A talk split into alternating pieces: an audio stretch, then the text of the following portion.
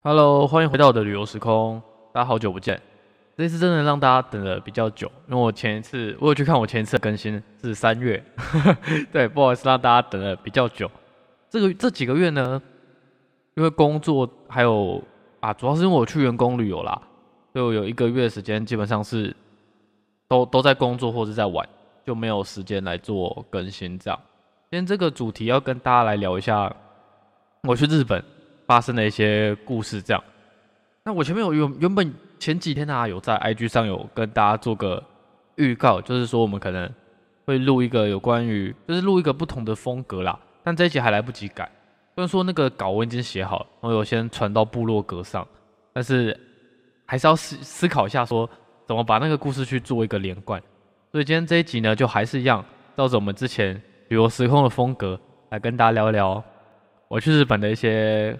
故事跟一些体悟，这一集主要我觉得应该是体悟会多一点，因为我觉得大家对景景点的话，其实基本上因为每个人喜欢的东西都不太一样了，所以我也不可以，就是也不能说把我很喜欢的景点就来跟大家做介绍，然后就希望说大家都喜欢这样，那我就是尽量去跟大家分享一些故事。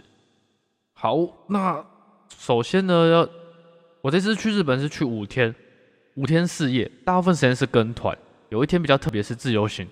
那我们这一集的话，主要就是来跟大家聊一下自由行的这一天，跟大家分享一个一句日文，哎，也不是说一句啦，就几乎都不太会讲日文，更看不懂日文的人，怎么有办法一个人在日本自由行一天？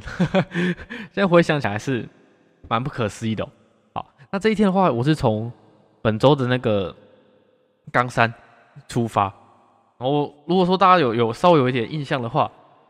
它会有一个那个，哎，应该要怎么说呢？怎么说大家会比较画面？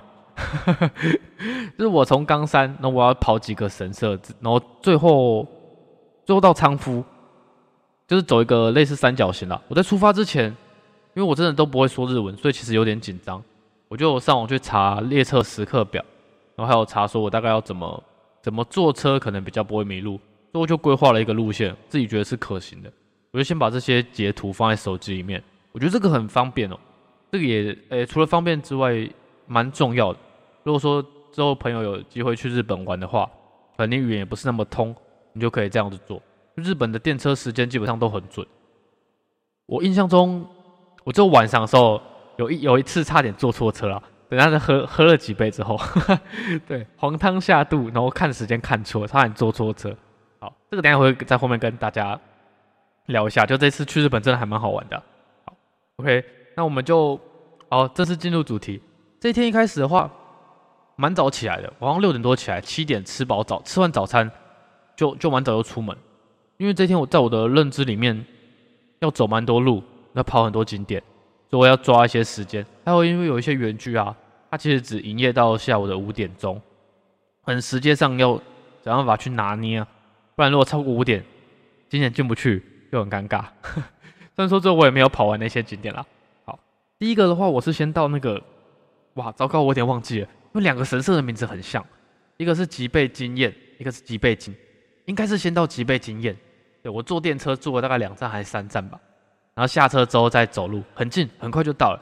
在路上有发生一个蛮有趣的事情，是我出车站之后啊，因为其实在去日本之前，就会有时候在网络上看到一些影片，他们上学会小朋友会走那个路队。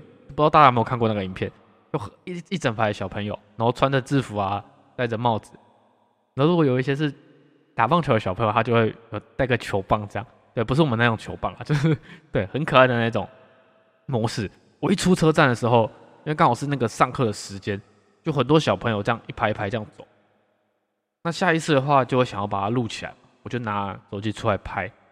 我有可能应该是妈妈吧，就是陪大家一起走走去上学那个。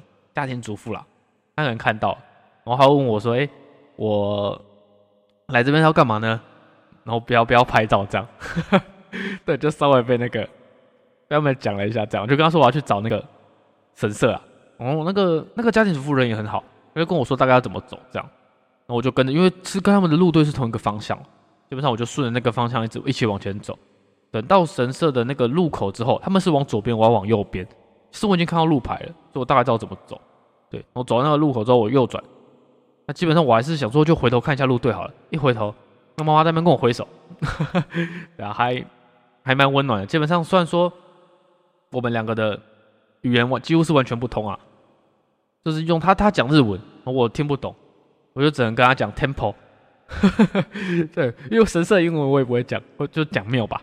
就跟他说：“哎，I want go to temple。”就这样。然后说：“哎，就就就走到了。”对，这边还是必须要说，人真的是蛮温暖的。那记得我们先到吉备经验之后，因为那时间很早，基本上的那个商家还没有还没有出来摆摊啊。接着这边要跟大家分享一下我很喜欢的一个，应该是说仪式吧，就是日本人他们在。拜拜的那个风格跟感触，我觉得跟台湾这边是有一点落差。他们的话是要拍手，对，为什么会知道呢？就是这个早上，因为那时候才七点多吧，很早。基本上我也是还略带睡意啦，然后就是神社绕了一圈啊，然后稍微看了一下这样，然后回到大殿的时候，它里面可能是上早课时间到了，就就有法师开始和尚，我不知道是法师还是和尚了，里面的我没看到。然后开始就是有做法的声音传出来，这样你找那个声音传出来，其实还蛮蛮震撼的。那里面还有在敲那个鼓，然后突然有一个女生啊，她要走去大殿。一开始想说就是打个招呼，我都跟人家点个头这样。然后我在享受享受一个美好的早晨的时候，突然拍手声把我吓醒。那我就看他这样，我就啊，为什么要拍手？对，然后解释他他离开之后，我就跑到前面去看。然后他上面有教大家怎么拜，哎，真的要拍手哎，对，我就看到哦，原来是这样，对，好这边跟大家来聊一下日本的那个神社啊，大部分都会卖那个类似卡片的东西，然后你可以写一些祝福的话，或是未来的一些期许等等，然后写完之后把它挂上去，这个都是要钱的，对，那基本上我是没有写了，对，然后吉位之间它有一个。蛮特别的是有一个生肖的样式品，这样像今年是兔年，都要做了很多兔兔子的东西。一个是三百块日币，买完之后你可以把它吊起来，有类似小的吊饰，那是祈求幸福平安啊等等的。如果说大家有有兴趣去，就是有有机会到那边的话，是可以去体验看看，也可以去做购买。我我看网络上有人介绍是有卖十二生肖一整组了，但因为我去的时候商店还没开始，那基本上。它有放在上面的就只有当年度，就是像兔年的一些商品，可以直接投三百块日币拿了就走的，是可以的。对啊，其他的话就没有。哦，好，离开吉备经验神社之后，我下一个神社是要去吉备经。这时候你有两个方法可以到，一个的话是回车站坐电车，另外一个的话是用走，用走的。对，用走的话其实大概走二十几分钟，半个小时以内一定会到。因为我因为我最后是选择用走的方案了。一方面是为了要省钱，那另外一方面是因为电车的时间搭不上，因为这几个站其实都算小站，它的车次不是那么的频繁，所以我最后就决定用走的。其实也是说，应该是说自己也蛮蛮幸运的啦，因为我出发时间是他们上课的时间，所以一路上虽然说都是荒荒野小路，很乡下的那种道路，但很多高中生骑脚踏车，在这边我才见识到，哇，原来日本。骑脚踏车的文化是这么的盛行，不知道大家以前有没有看过日本的卡通或者是漫画，就像那个乌龙派出所或是灌篮高手。乌那个乌龙派出所里面阿良永远都骑脚踏车嘛。灌篮高手的话，流川枫，流川枫也都是骑在脚踏车这样咚咚咚。大家如果有看过灌篮高手的话，应该知道那个流川枫选择他那个学校的原因是什么？因为离家近，他骑脚踏车就可以到。一开始我原本也不疑有他，是这次到日本之后才见识到说。哇，单车文化是真的非常的盛行哦。接着跟大家聊一下那个沿路上的景色，从吉贝津到吉备津，基本上我是走吉备路了。吉备路的话，它它不同于台湾的那个道路，它是汽车道一条，然后我在前面就被分流，被引导到另外一条乡间小路。那条乡间小路就叫脊背路，那基本上它只有脚踏车跟人行可以坐，就是坐那个。应该说就可以，就只有这两种东西是可以在这条路上通的了。对，应该是这么说。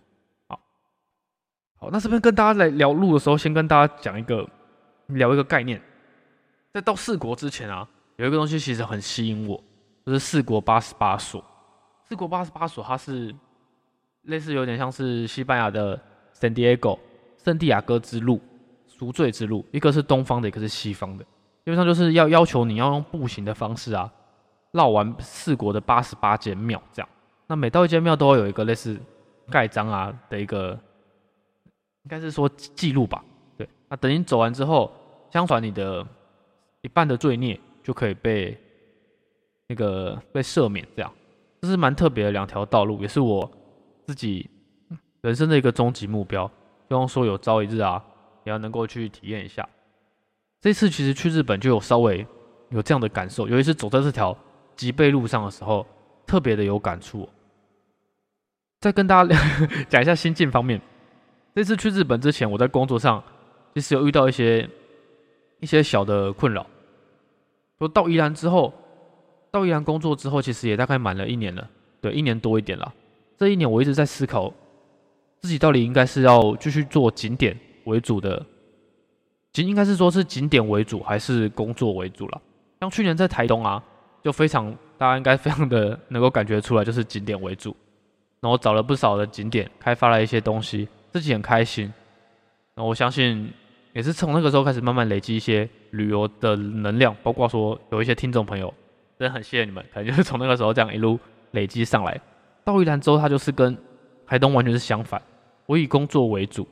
所以很多时候 p o c k e t 就更新的比较慢，包括去找一些景点也都有受阻。原因的话，除了工作繁忙之余，我觉得另外一个原因是气候的部分，因为宜兰的天气真的不像台东那么好。对，那再来是我也算是我自己疏忽了啦。在来宜兰之前，我没有意识到说比较多的景点是观光工厂。那观光工厂基本上我一个人是不会去，那也不想去。我比较偏好的是那种自然的景观。对，其实自然的景观，像那种野溪温泉或山上的景点，一旦遇到下雨天，基本上就是不建议大家去，因为真的比较危险。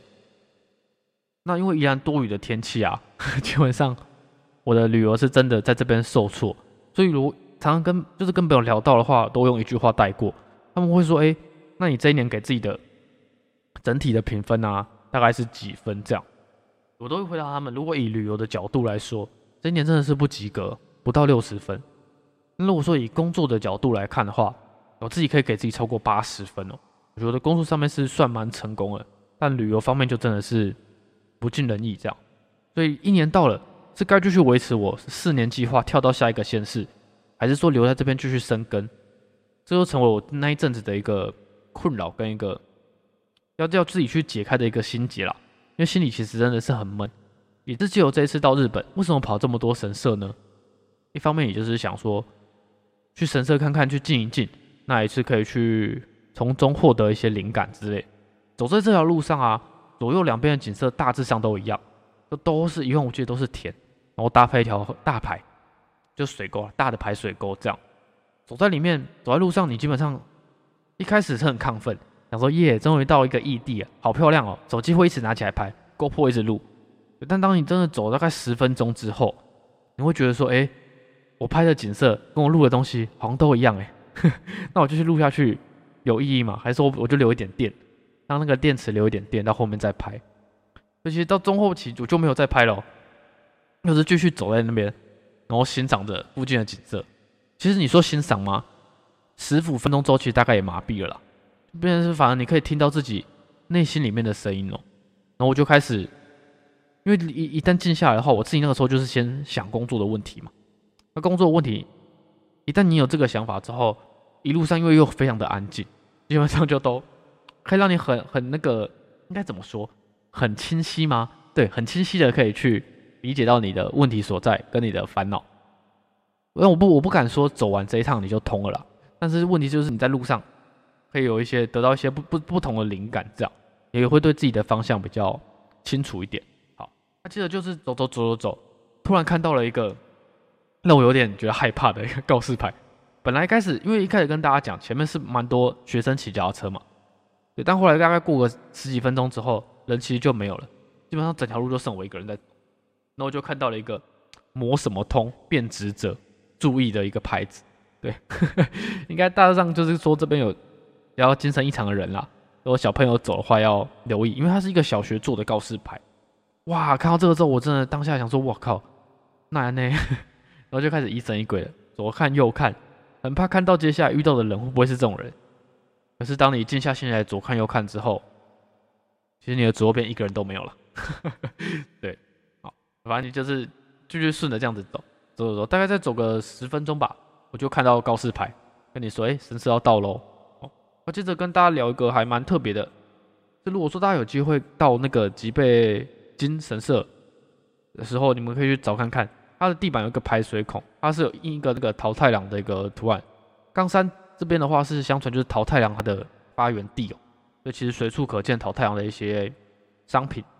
本来我个人是想要搭那个桃太郎的列车啦，但因为我不知道怎么看，所以我搭那也是普通的，就没有像网络上传的图片这么漂亮。好，接着跟大家来聊一下，我今天到了第二个神社吉备金神社。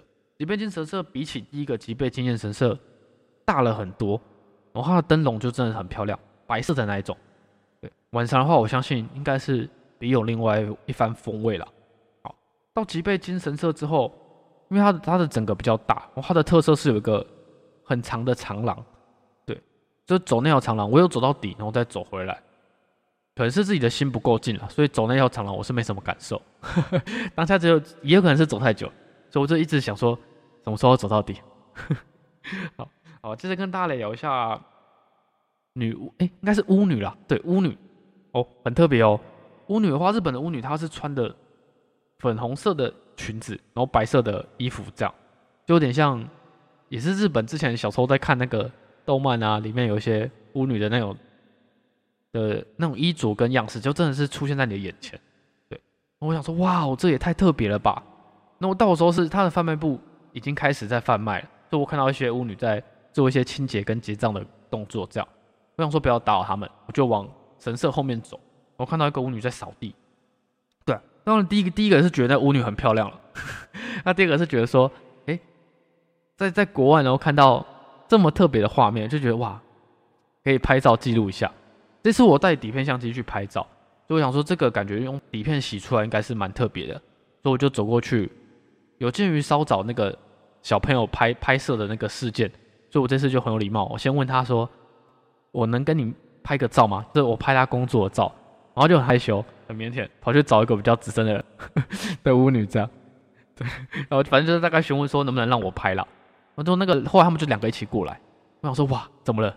对，然后讲一讲之后他就说可以，可以拍这样。然后讲完之后我原本想说想请那个比较资深的帮我们两个一起拍一张，这样应该会被打吧？没有啦，后来我就我也不敢这样讲，所以我就。他说可以，他就走过去扫地，然后我就拍他扫地的样子，这样。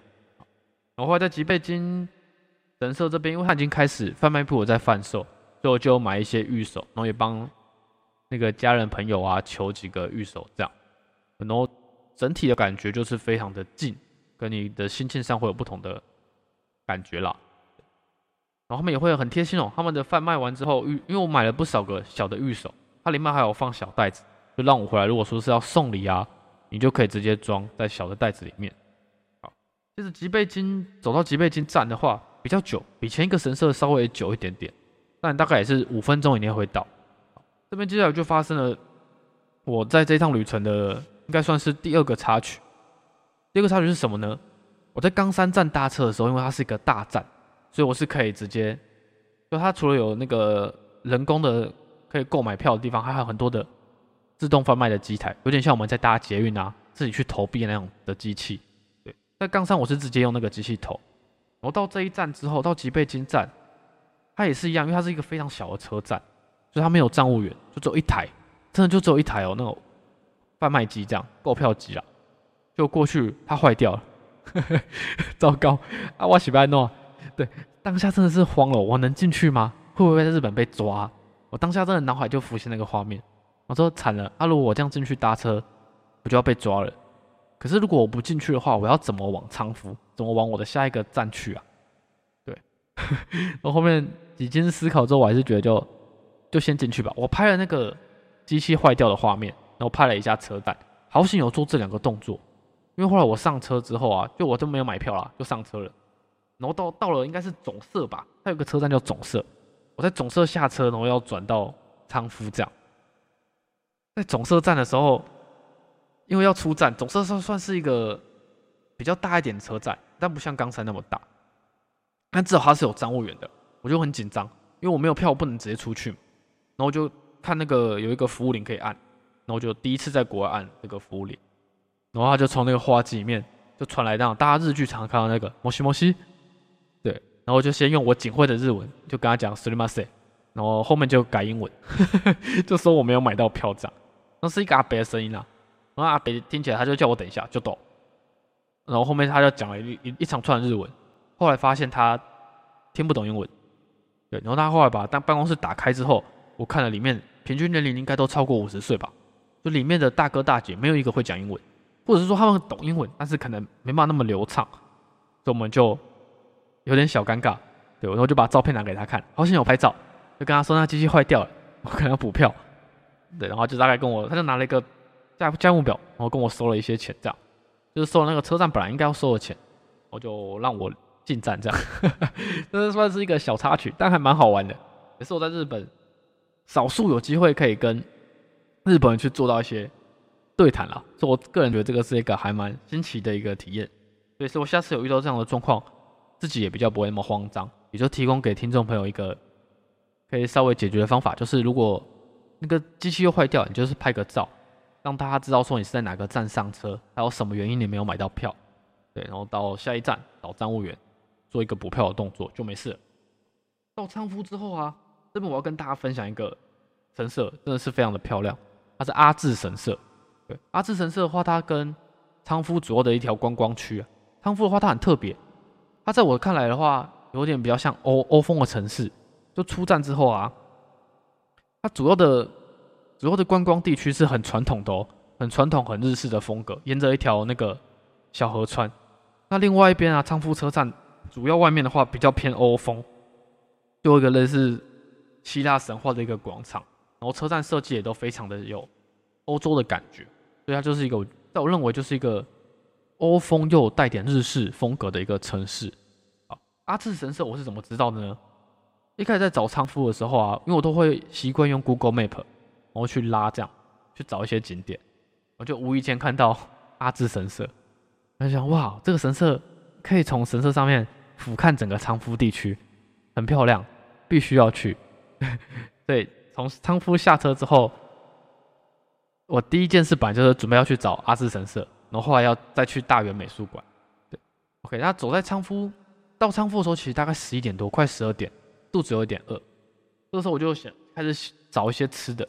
我到日本之前最想要吃的是咖喱饭跟乌龙面，对，所以那时候就一直一直在找，找说哎有没有咖喱饭，还真的被我找到一间，这间的话也是非常推荐给如果有去仓敷旅游的听众朋友们可以去吃看看，超好吃，而且很特别，对，它的名字的话我找一下哦，不好意思，对，原来我我有拍照，但是我忘记它的名字叫什么。它叫做神户屋，对，它是印度咖喱，很特别哦。它不是爪哇咖喱啊，它上面端上来之后，它写的是印度咖喱，对，神户屋非常推荐给如果有前往昌福旅游的听众朋友们，可以去吃看看。那我点的话是它的招牌咖喱猪排，然后再加套餐这样。套餐的话主要就是付一杯柳橙汁啦。那这个我觉得就是看大家。好，那这边跟大家分享一个我无意间点到的东西。他给我了一份英文的菜单，对，但英文的菜单跟日文的菜单好像有一点差异。就我点完猪排套餐之后，我本来是要点一颗荷包蛋，就我点成生鸡蛋。他送上来之后，我想说哇，这我要怎么吃啊？但后来想说，你要再退回去给人家也不好意思，我就把饭中间挖一个洞，我把生鸡蛋倒下去，有点像我大家吃那个温泉蛋的感觉。我把它搅散，然后吃了第一口，哇！Amazing，那个咖喱跟那个蛋合在一起，那种感觉真的是到现在都还难难忘、难以忘怀。哇啪啪啪，配饭真的是超好吃的。好，那再来跟大家介绍这个咖喱啊，为什么它特别？它辣度是可以做调整的，你也可以吃不辣，那你也可以点极辛或特特辛吧。对，但是它比较特别的是它的辣度，如果你要更辣，它是要付钱的。对，它是心口跟鸡辛辣。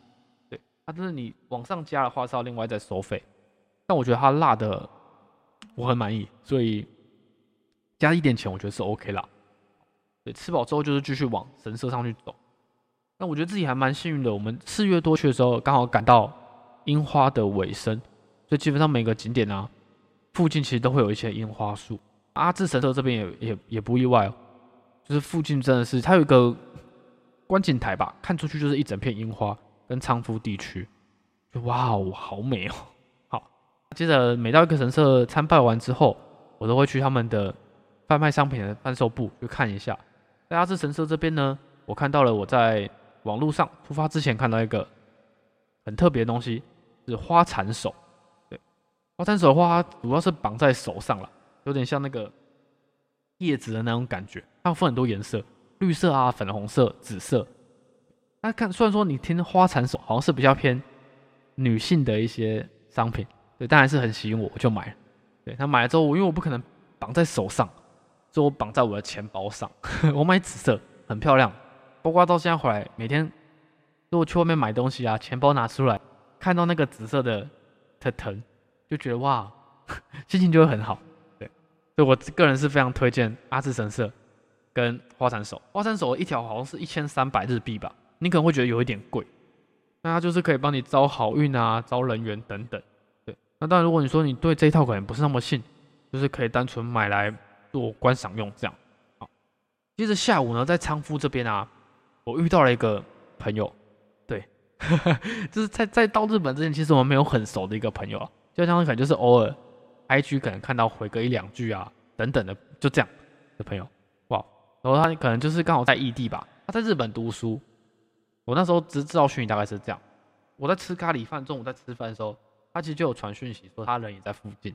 那时候我就考虑说，哎，要不要就大家约出来见个面这样？因为也确实很久没见。对，然后后来聊一聊，就哎时间搭得上，所以我们就一起在仓库这边逛了一下。我们逛了大约美术馆，然后他带我去吃甜点。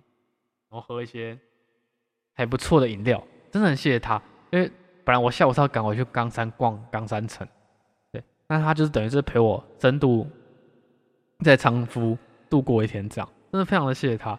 就让我在仓敷找到很多美食，因为那些美食如果我自己去，我根本就不会去点。第一个是语言不通，另外一个是预算没有那么多。我们还一起去吃了一个蛋糕，觉得哇，日本的甜点怎么可以做的这么厉害？个草莓的蛋糕，草莓之大，现在看到都看到照片就觉得哇，应该要再回去吃，好想再吃那个草莓蛋糕。我平常是不怎么吃甜食的啦，对，但就是那个气氛跟你看到那个草莓蛋糕，就忍不住想要吃。后来呢，我们还有去逛了一下仓敷的奥莱，奥莱真的非常的大，如果大家有机会去的话，仓敷真的是让我开了眼界。本来以为大概是三四个小时就结束的一个点，但是因为。有这个同有这个朋友，他带着我四处去逛，就发现说，哇哦，其实仓敷这样认真玩下下来，可能一天都不够。就包括奥莱比较现代化那一边，然后神社啊、旧区、旧的观光区逛逛，其实那个时间感觉一天都不够。晚上的话，我们在仓敷车站附近吃一间居酒屋，我觉得真的要来跟大家好好介绍一下。虽然说我不知道他居酒屋的名字，对，但他的餐点真的是，真的是让我到现在。看到照片真的就都有饿了。那最推的是什么呢？最推的话是鲑鱼生鱼片，一份不多啦，大概一二三四五六七七片吧，还是八片？对，那就是非常的顺口。然后在居酒屋的话，就当然就是啤酒啊、烧酒啊等等都可以点了。那最后我是选择喝啤酒。对我记得结束之后，我们就送送他送我朋友回去啊，然后再走回车站。走回车站路上。因为整个其实是非常的暗，晚上的话，那个时候大概是九点多，快十点吧。我第一次有一种体悟，就是哇，走在这这么暗的地方会不会有危险？一个人的话，因为走我是走车站旁边的小路了，我没有走大条的，我走小路，因为小路比较快。但这条小路基本上就是可能一公里吧，我不知道有没有到那么远了。然后我们就打个比方，一公里都没有路灯，非常的暗哦。对，然后那个时候因为就晚上了嘛。基本上都没有灯，就只有旁边可能住户有一些灯了，照在路上这样。我说哇，走在这个路上到底会不会出事啊？所以一路上其实我的步伐中间我越走越快，因为确实有点担心。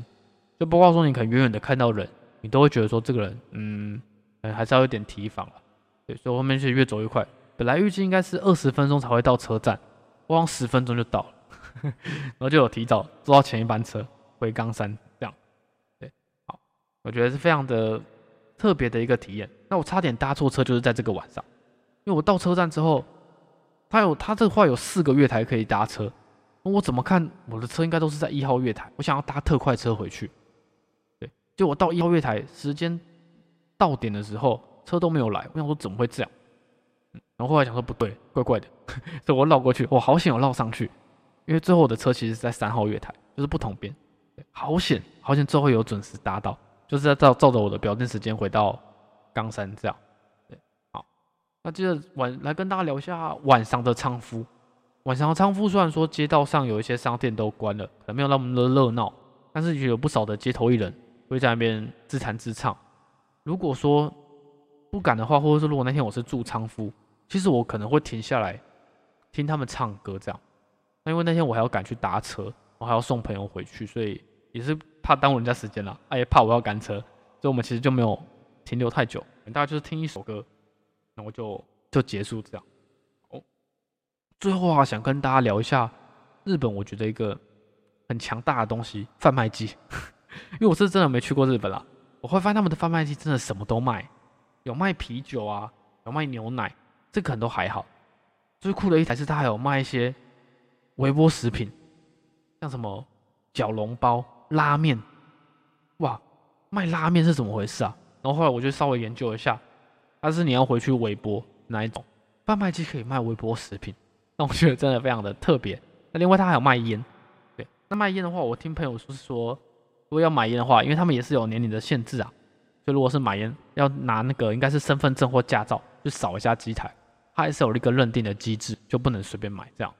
好，对，所以我就觉得哇，我贩卖机这么的 amazing，对，让我也是有点有点吓到。因为其实，在在此之前啊，自由行我很想去，但想去的国家日本从来都不是都不是前三了。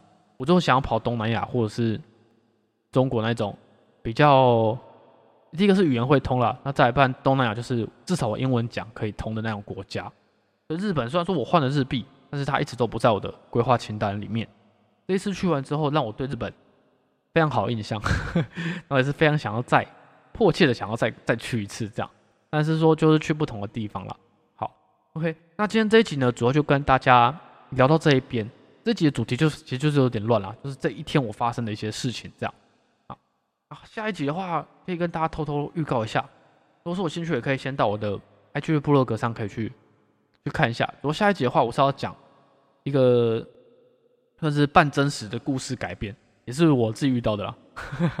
对，在日本有一个小寺庙遇到的一些故事，这样有关于感情方面的故事，听到了别人的故事，然后觉得哇很有感触，记下来，然后回来把它写成一篇小的故事，这样搭配这个景点，我觉得嗯应该是有搞头的。就下一集呢，主要跟大家分享。我就是朝这个方向去讲，等于是变成一个说故事的一个概念。好，那也希望大家会喜欢。那今天呢，就跟大家分享到这边喽。好，那我们就下次再见，拜拜。